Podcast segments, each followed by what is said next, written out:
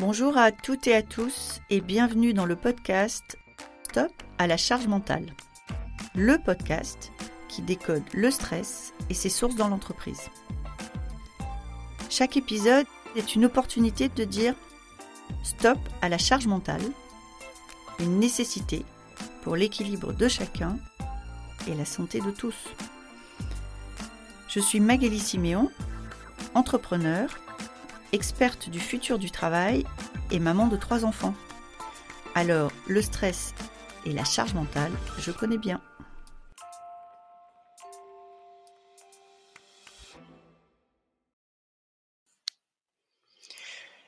Il y a la belle-mère de Cendrillon, euh, et puis il y a Émilie que je reçois aujourd'hui, et plein d'autres comme elle, qui sont des belles mamans du 21e siècle, qui ont gagné souvent un compagnon et ses enfants en même temps, du jour au lendemain.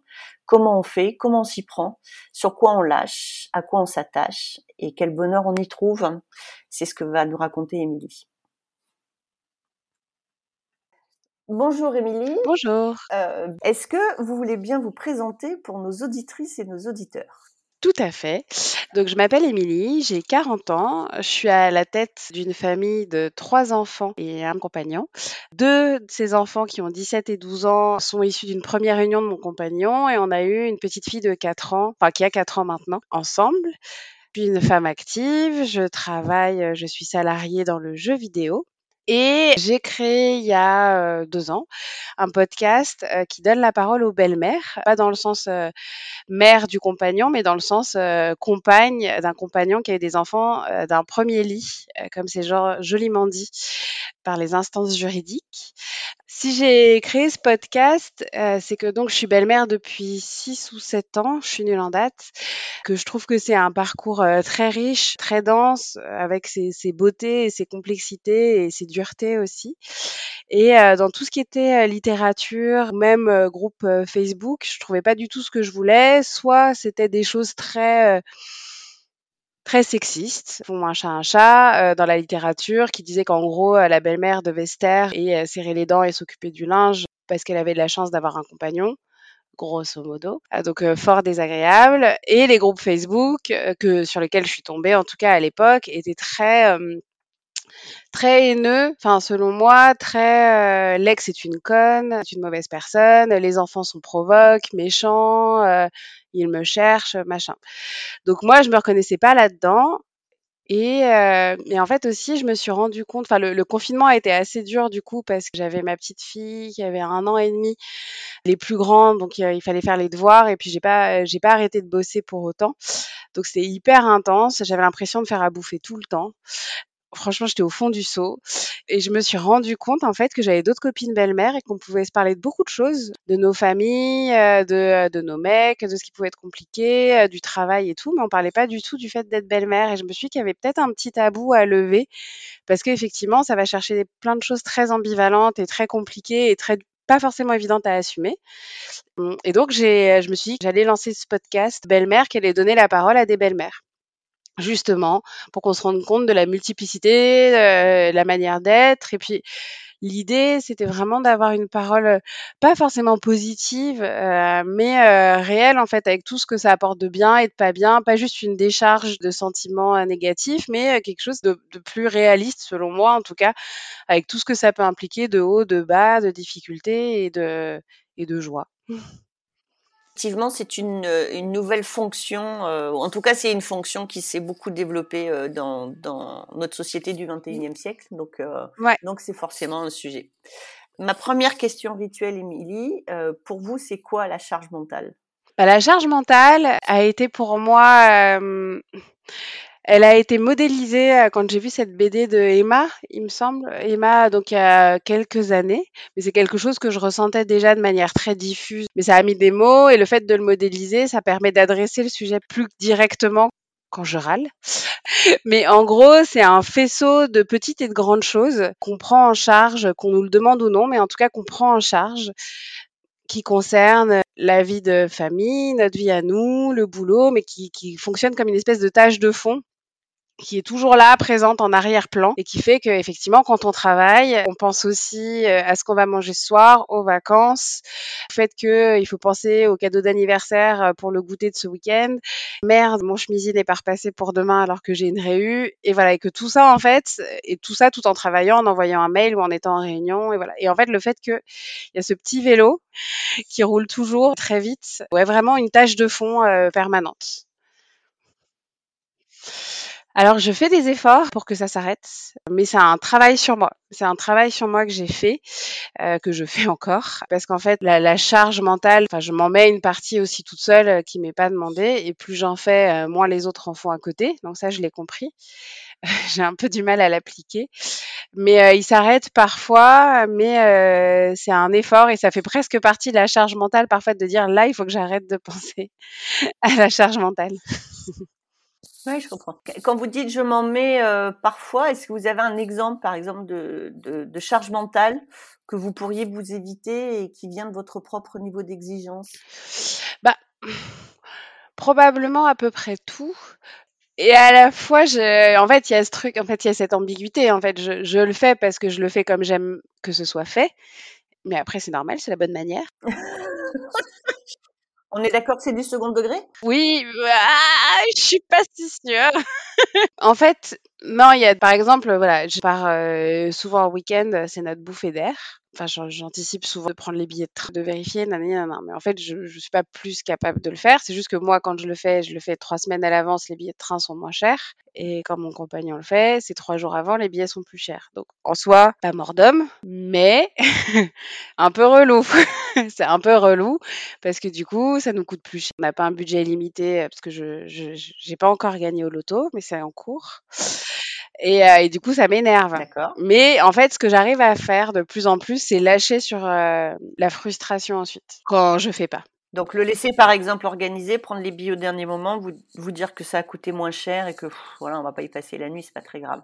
Voilà, j'essaye de passer à autre chose plus vite et, et sans revenir dessus. Enfin, c'est surtout ça, j'essaye de pas revenir dessus. D'accord. Donc c'est une espèce d'idée de j'ai délégué, j'ai délégué et, euh, et donc j'en assume euh, ou j'en accepte les conséquences. C'est ainsi. Oui, je comprends. Quand euh, quand vous êtes devenue belle maman, vous n'aviez pas d'enfant, donc vous vous êtes pris une espèce de tsunami de charge mentale du jour au lendemain? Tout à fait. Sans, sans la progressivité de la grossesse, le premier, voilà, c'est tout d'un coup. Comment ça se passe? Comment comment on se sent? Tout à fait. Tout à fait. Bah moi, ça m'a submergée et, euh, et, après, comme je suis quelqu'un qui est très orienté solutions, trouver mes solutions, mais ça m'a submergée parce qu'il y avait ce côté effectivement organisation, une semaine sur deux. Pour moi, ça a été très compliqué de de lâcher ce que j'appelle euh, la spontanéité, enfin justement de, de, partir au dernier moment, de pas réfléchir avant de, de partir en vacances ouais, de, prendre en considération ces petits êtres humains, puis euh, le, leur papa aussi qui a envie de passer du temps avec eux. Dans tout ça, euh, donc ouais, non, ça a été assez lourd. Enfin, et aussi tout, tout ce qui est au-delà de, l'organisation une semaine sur deux, un week-end sur deux, euh, tout ce qui est effectivement, bah du coup, on a dû déménager dans un appart plus grand, où, dans lequel il a, ils avaient une chambre qui était vide une semaine sur deux, donc ça aussi c'est un peu bizarre. Et du coup, gérer tout ce qui est lessive. Je suis pas du tout une cuisinière naturelle. Donc euh, de passer de mon petit bout de fromage le soir à un vrai repas, de euh, parce que mon compagnon euh, a une spécialité, c'est l'omelette aux patates, mais tous les soirs, c'est beaucoup. Donc du coup, je m'y suis mise, je me suis fait offrir un thermomix, essayer de, de faire des choses un petit peu variées. Ça veut dire aussi, bah, pour Noël, prévoir plus grand, plus gros. Enfin, en fait, il faut prendre en considération plus de personnes et comme je suis passée de moi à plus de personnes et des personnes que je connaissais pas bien parce que finalement j'ai rencontré mon compagnon à peu près en même temps que ses enfants. Ouais, c'était c'était beaucoup à prendre en considération et puis en plus comme moi je suis très euh, très fait plaisir, enfin c'est très important pour moi que les gens soient bien. J'ai commencé par être euh, me mettre complètement en retrait. Alors après, en vrai, c'est vrai et pas vrai. Je me suis mis complètement en retrait, ce qui veut dire que j'étais complètement dévouée sur certains moments. Mais en revanche, euh, j'avais besoin de beaucoup de soirées dehors avec mes copines. Donc on pensait comme ça, mais du coup c'était un peu excessif d'un côté et peut-être un peu de l'autre. Et peut-être que la naissance de ma fille a un peu restabilisé euh, tout ça. Mais ouais, il y avait ce côté où j'étais à fond, je faisais 5 fruits et légumes par jour. je faisais en sorte qu'on passe les, les meilleurs, meilleurs week-ends, qu'on fasse plein de trucs, que ce soit super, machin. Euh, donc j'étais toujours très fatiguée parce que du coup j'avais et cette vie familiale hyper intense et cette vie sociale hyper intense après 20h30. et c'était beaucoup d'infos. Et ce, et ce niveau de, de perfection euh, dans, dans la, la, la, belle maman que vous vouliez être, euh, c'était un niveau de perfection qui venait de vous, qui était une attente de votre compagnon? Est-ce que lui, il veut être un père parfait? Non. Non, non, là-dessus, on est très euh, couple hétérosexuel classique. Ouais. Donc, euh, non, non, il attendait pas tout ça. Après, il était content. Parce que c'est cool. Non, non, non, c'était pas du tout ses attentes. Il m'a, il m'a rien formulé. Et même, enfin, il m'encourageait plutôt à lever le pied. Euh, mais, mais c'est moi qui me mettais ce niveau d'exigence, mais c'est aussi parce que bon, c'était ma première expérience en tant que belle-mère, mais, mais j'ai des sœurs et un frère qui sont beaucoup plus jeunes que moi, dont je me suis pas mal occupée. Et en fait, c'est la manière dont mes parents m'ont élevé moi, en faisant beaucoup de trucs, en étant hyper actif, proposant énormément de choses aux enfants. Et j'ai trouvé ça super pour moi, donc c'est vrai que c'est un peu ce que j'ai envie de donner aussi, parce qu'en plus, enfin, c'est des enfants assez géniaux dans le sens intelligence, enfin potentielle. Donc ils ont besoin d'être stimulés, ils ont besoin d'être intéressés ils sont super intéressants, donc ça donne aussi vachement envie de donner. Euh, mais du coup, ça fatigue. Est-ce que il y a des moments où vous êtes dit que vous alliez craquer peut-être? Euh, Ouais, non, mais je l'ai fait. Hein.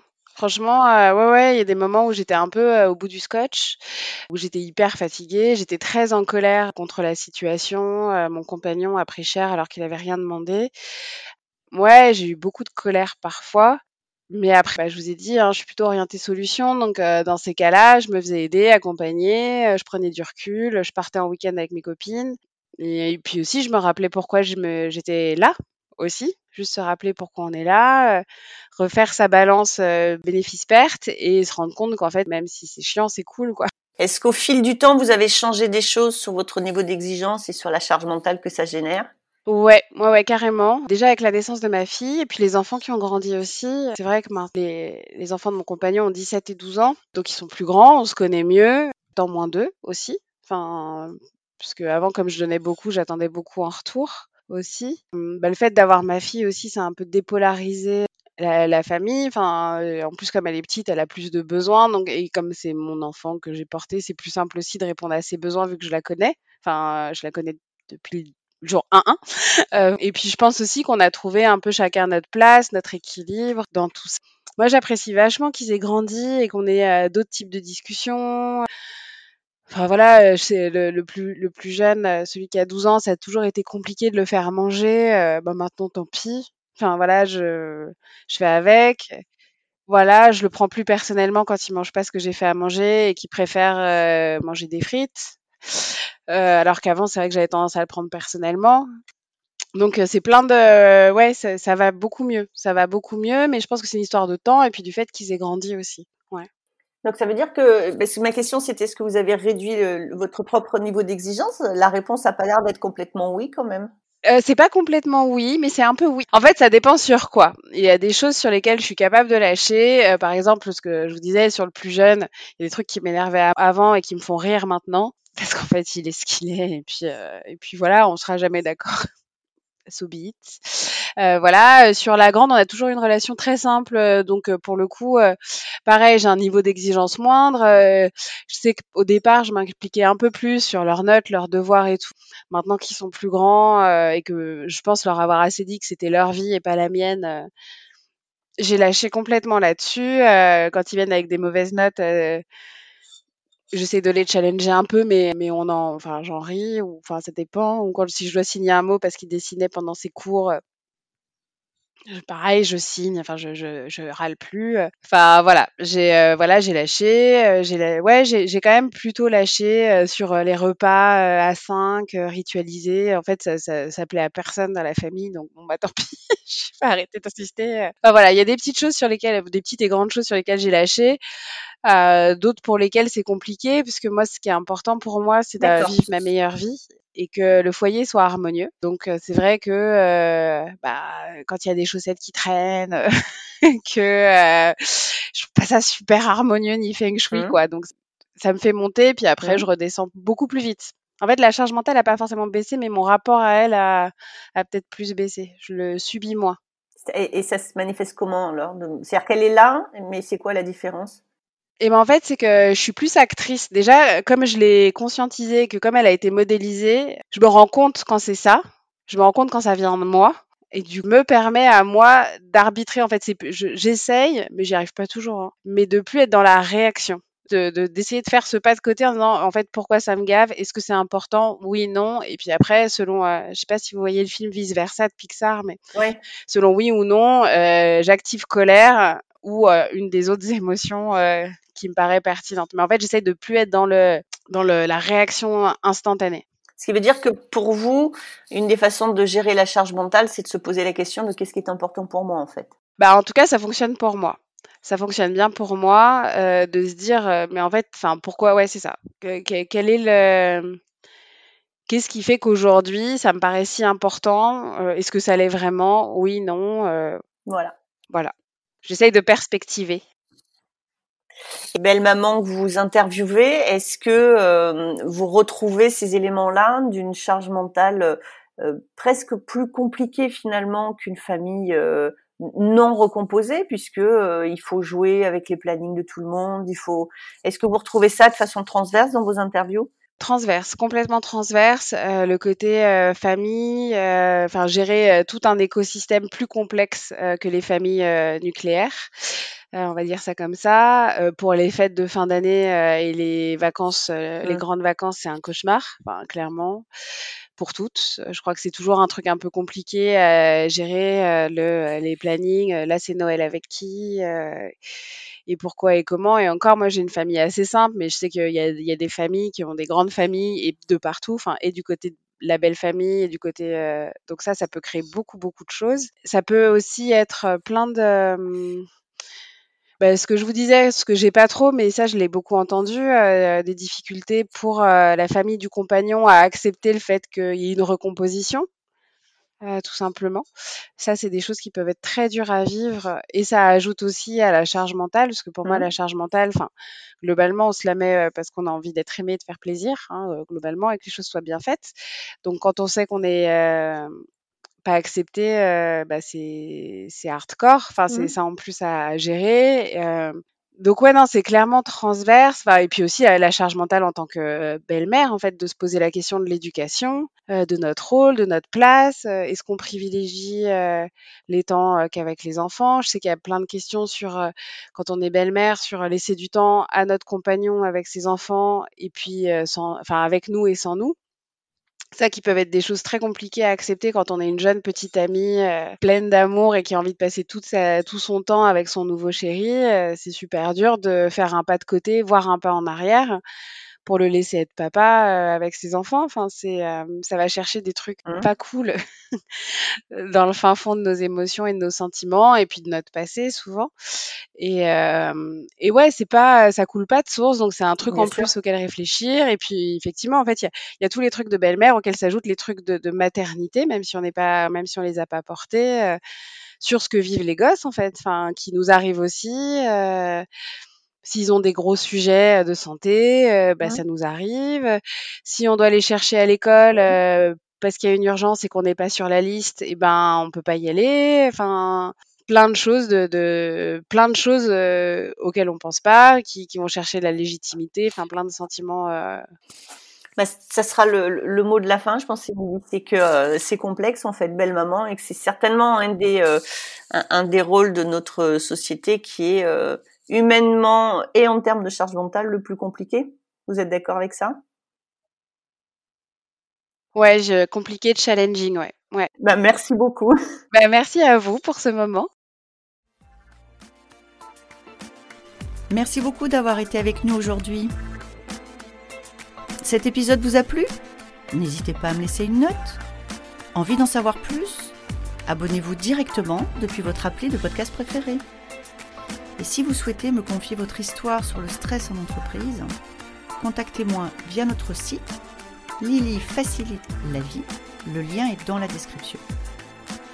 Je vous donne rendez-vous la semaine prochaine pour un nouvel épisode de Stop à la charge mentale. Merci et à bientôt